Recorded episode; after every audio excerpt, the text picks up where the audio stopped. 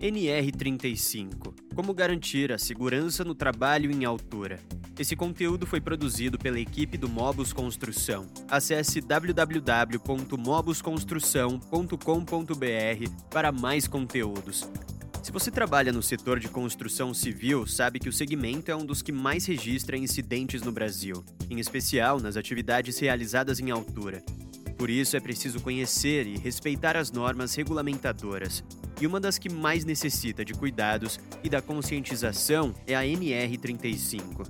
Segundo a Seconce de São Paulo, os indicadores de acidentes com quedas fatais foram reduzidos quase pela metade desde que esta norma entrou em vigor em 2013. O que é a NR35? Essa é uma das normas regulamentadoras mais importantes para a construção civil, responsável por estabelecer requisitos, medidas diretas e indiretas para prevenir acidentes nos trabalhos em altura.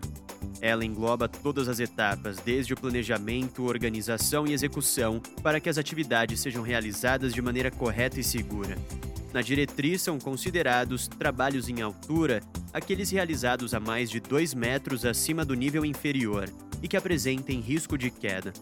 Vale ressaltar que, mesmo que os colaboradores estejam com os pés apoiados em andaimes, escadas ou plataformas, o serviço ainda é classificado como trabalho em altura. Dessa forma, muitas etapas em uma edificação se enquadram nessa definição. Por isso, a NR35 é indispensável e deve ser conhecida e respeitada por todos os profissionais. Por não ser uma diretriz complexa, o ideal é que os profissionais leiam ela por completo, garantindo que nenhuma exigência seja negligenciada. Porém, dentre as informações que constam, algumas são de maior impacto no segmento da construção civil.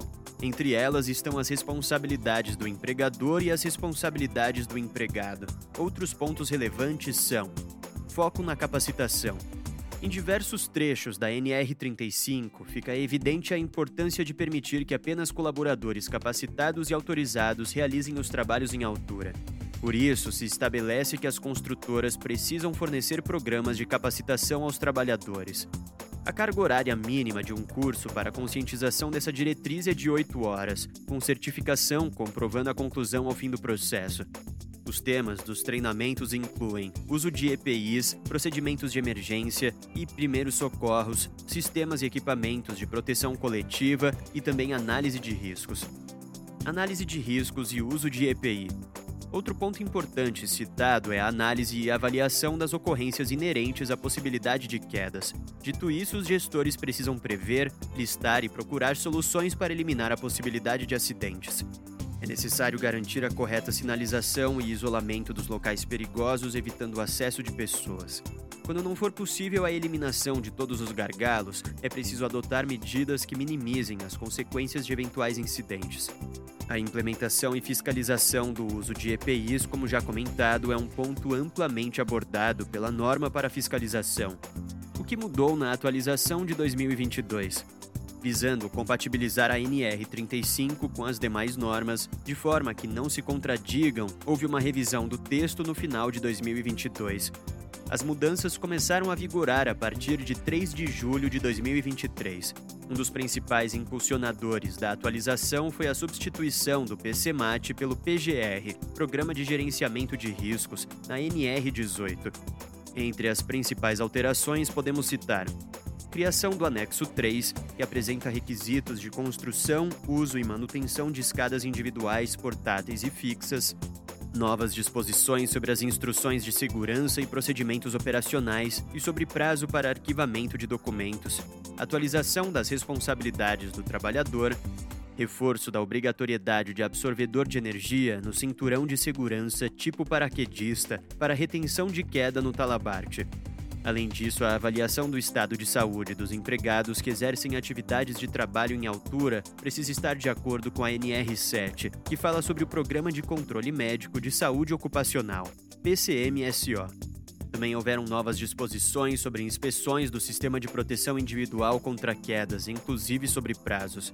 A inspeção periódica deve ser realizada no mínimo uma vez a cada 12 meses, podendo o intervalo entre as inspeções ser reduzido em função do tipo de utilização, frequência de uso ou exposição a agentes agressivos. Como garantir a conformidade com a NR35? Número 1. Planejar as ações. O primeiro passo para começar a se adequar às orientações é planejar as ações que serão tomadas. Todos os serviços que serão realizados e as frentes construtivas devem ser estudados a fim de conhecer os riscos em altura e entender quais soluções adotar para minimizar os perigos.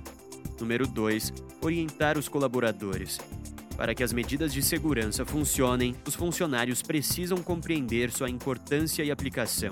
Por isso, os gestores devem orientar periodicamente seus associados, reforçando sobre os possíveis incidentes, os procedimentos que devem ser adotados e os benefícios que o cuidado traz para a obra. Número 3. Utilizar um sistema de proteção contra a queda. Conhecendo os riscos e as recomendações, é possível escolher e implementar sistemas de proteção contra a queda.